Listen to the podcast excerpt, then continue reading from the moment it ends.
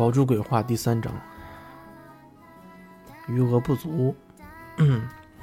我 我一愣，一时不知道他的话是什么意思，正想再问问清楚，却又见狐狸又朝我勾了勾手指，拿来。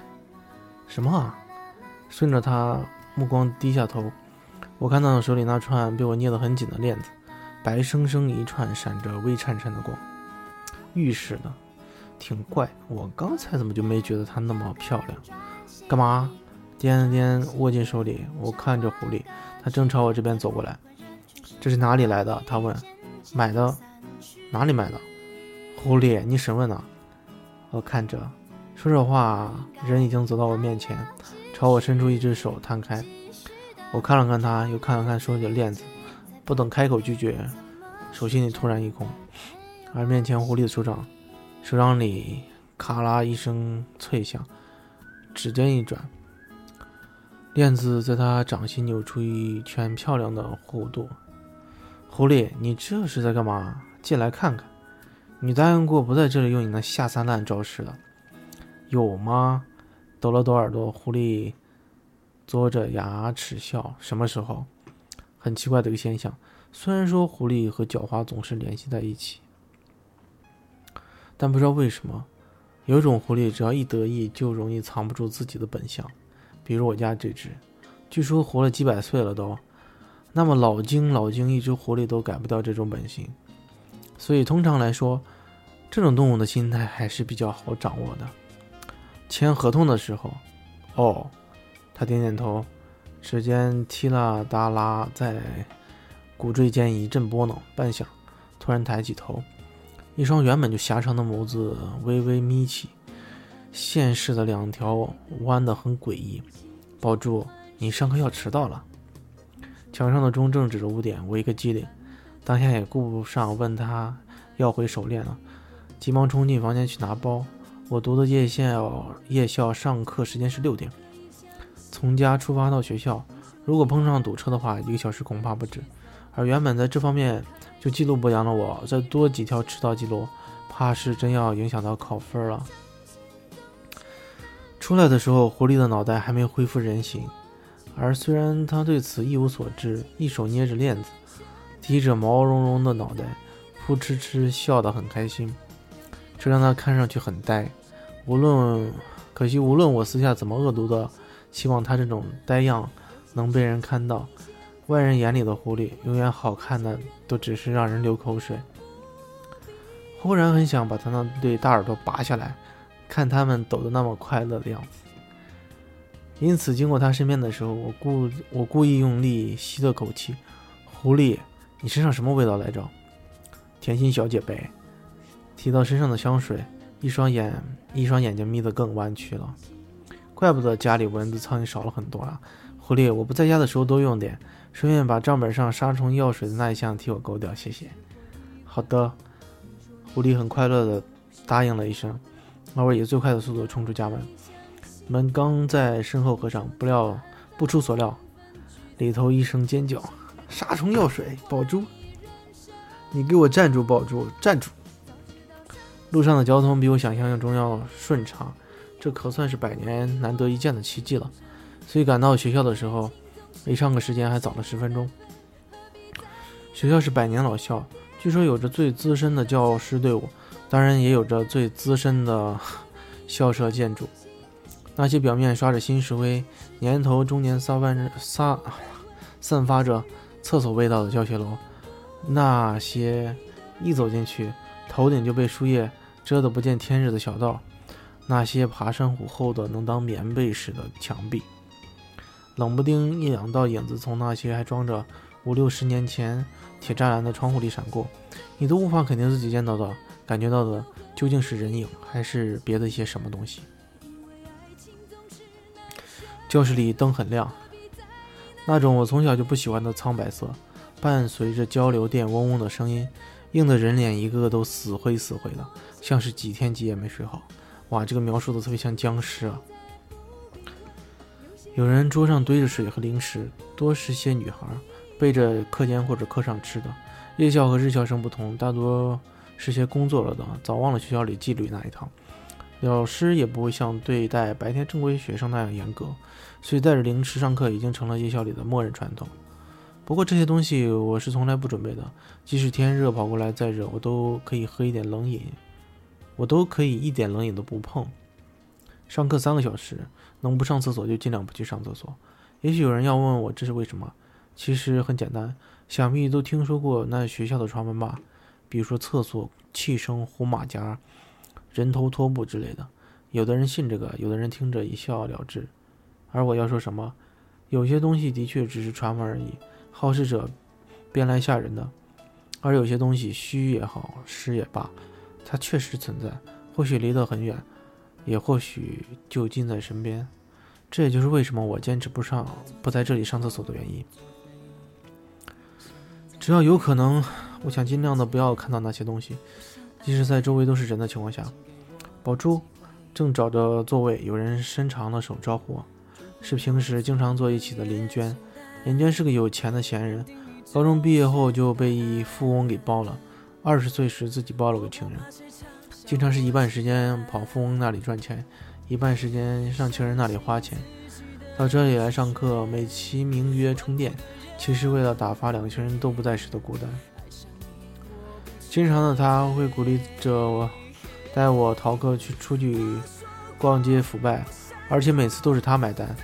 所以，虽然每次我都会为了为浪费一堂课的钱而愧疚，却又总抵挡不住这个家伙的诱惑，屁颠屁颠的跟着去，伤脑筋啊！坐坐，见我朝他走过去，林娟用力拍了拍身边的让空座，边上几双视线当下被他的声音和动作吸引过去，又在极短的时间里，至少在他的脸蛋和胸部上游移了三四圈。今天怎么都这么早啊？似乎没有留意到那些目光了。林娟在我坐下后，抬手撩了下头发，一些清脆的声音随之从她手腕上响起。于是我终于意识到，那只已经在我眼前晃了好几次的手链，相当别致、好看的一只链子，有些啊，有好些串，不知瓷还是玻璃的坠子组成而成。随着他的动作在手腕上轻轻摇晃，琳琅撞击。色彩斑斓，映得他本就好看的手腕透明似的白。今天路上顺的，哦，今天路上顺，手链新买的。随口问一句，他的眼神灯灯时亮了起来。我老公从新几内亚带来的，好看吧？通常林娟把那位有钱的大老板叫老公，花他钱的小白脸叫我家宝贝。借以区分，以免兴头上叫错。好看，是吧？是吧？有价无市的古董吗？一边说一边眯着眼睛，幸福地摸起手链，简直和某只狐狸自恋时没什么区别。有时候林娟和狐狸还真是很像呢。比如说两个人都很好看，两个人一听到别人说他们好看啊，都会得意洋洋。这大概是全班这么多人，为什么我？为什么我独和他走这么近的原因吧？某些方面讲，他和狐狸一样相处起来不用太费心。这老宝珠啊，老早就想跟你说了，你这是你手上这串。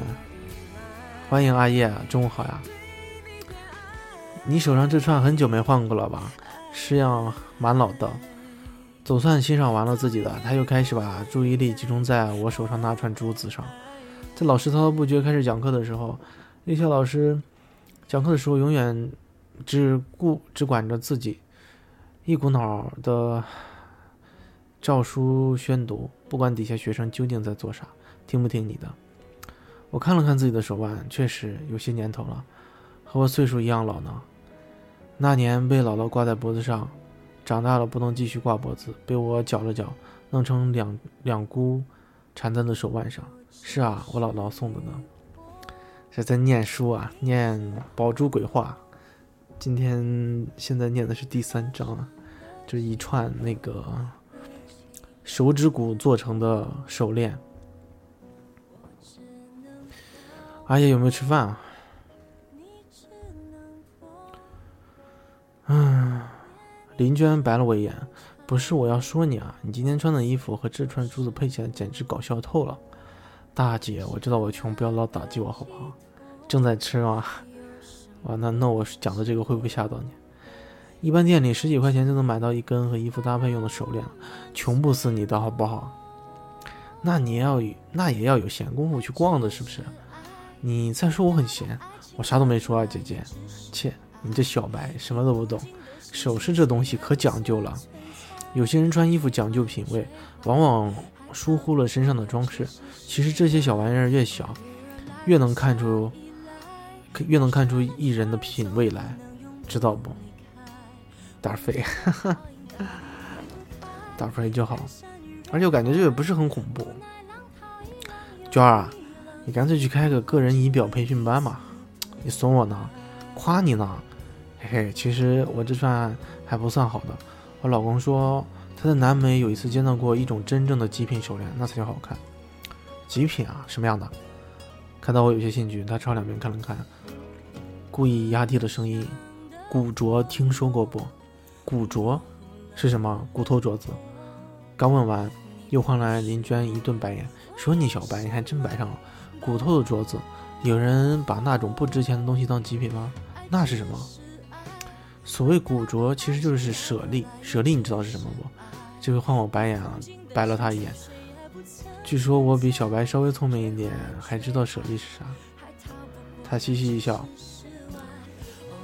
眼瞅着老师朝他方向瞥了一眼，迅速抬高书本，压低脑袋。古镯就是骨头的镯子。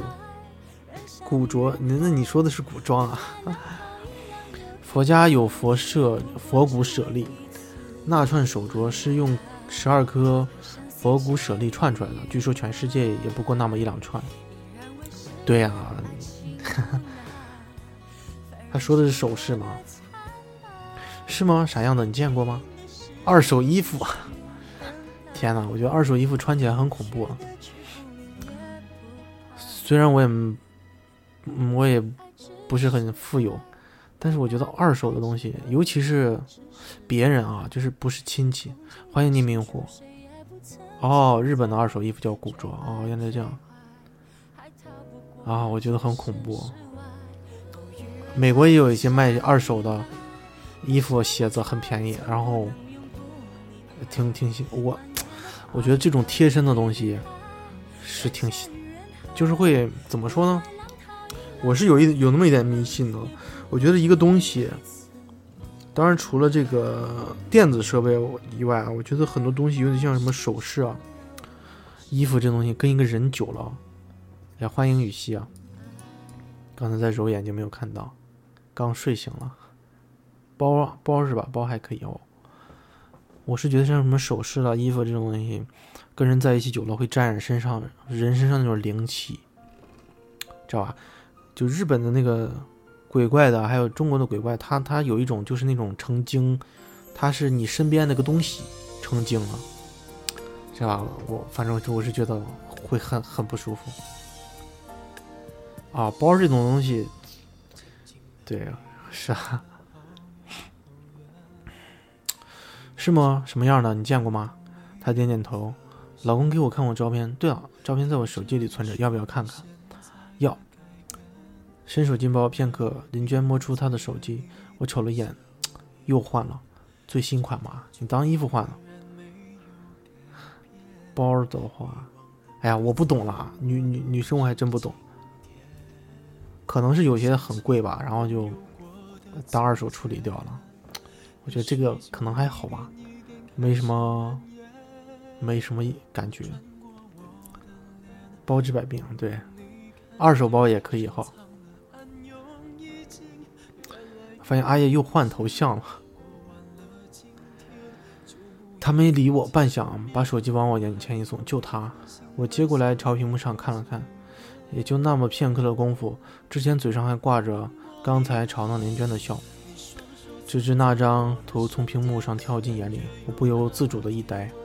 欢迎匿名用户，二手包只能自己买给自己，那肯定啊，就是。你买给别人，如果是买个二手的，除非这个东西啊，二手的你送别人东西，就是就是他已经已经就是那个停产了，觉得还可以。对，这送东西，这有的东西不能送二手的，有的东西真的不能送二送二手。但是有的东西它就是，比如说十几年前已经停产了，那你现在只有二手的，那那也没有办法。欢迎匿名用户。屏幕上一张小小的照片，漆黑色的底，上头一串白色的手链，手链是由十多颗大小不一样、形状不整的小粒骨状物串成的。关节分明，纹理清晰，在灯光的照射下，闪着一层珍珠般温和光洁的白光。很古朴的一一串手链，虽然我不清楚林娟所指的极品的美，到底体现在她的哪一方面，但我绝对可以肯定，这玩意儿，她对我很有眼熟感。喂，林娟，又仔细看了看，我听见自己开口：“干嘛？下次上课，下次来上课帮我个忙吧。什么忙？我有样东西想让你帮我看看，那是啥？”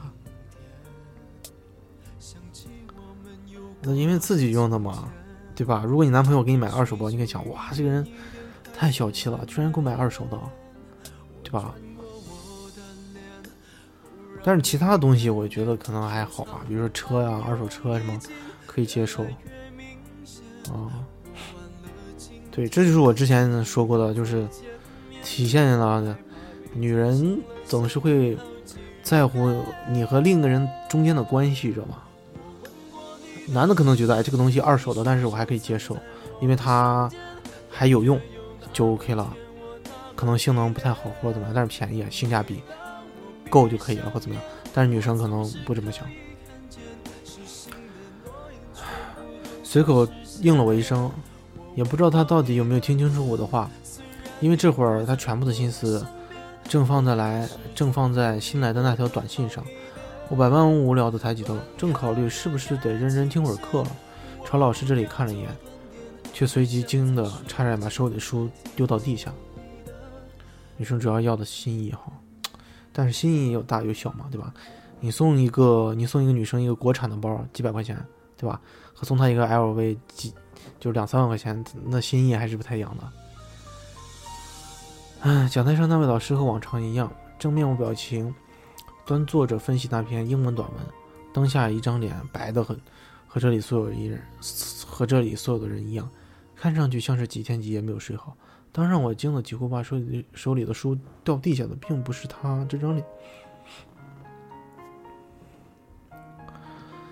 就在他讲台边，确切的讲，就在他脚下，一个身影抱着膝盖坐着，十六七岁少女的模样，同样苍白的一张脸，却因全身。火一样红的一套棉袄子，显得格外的刺目和怪异。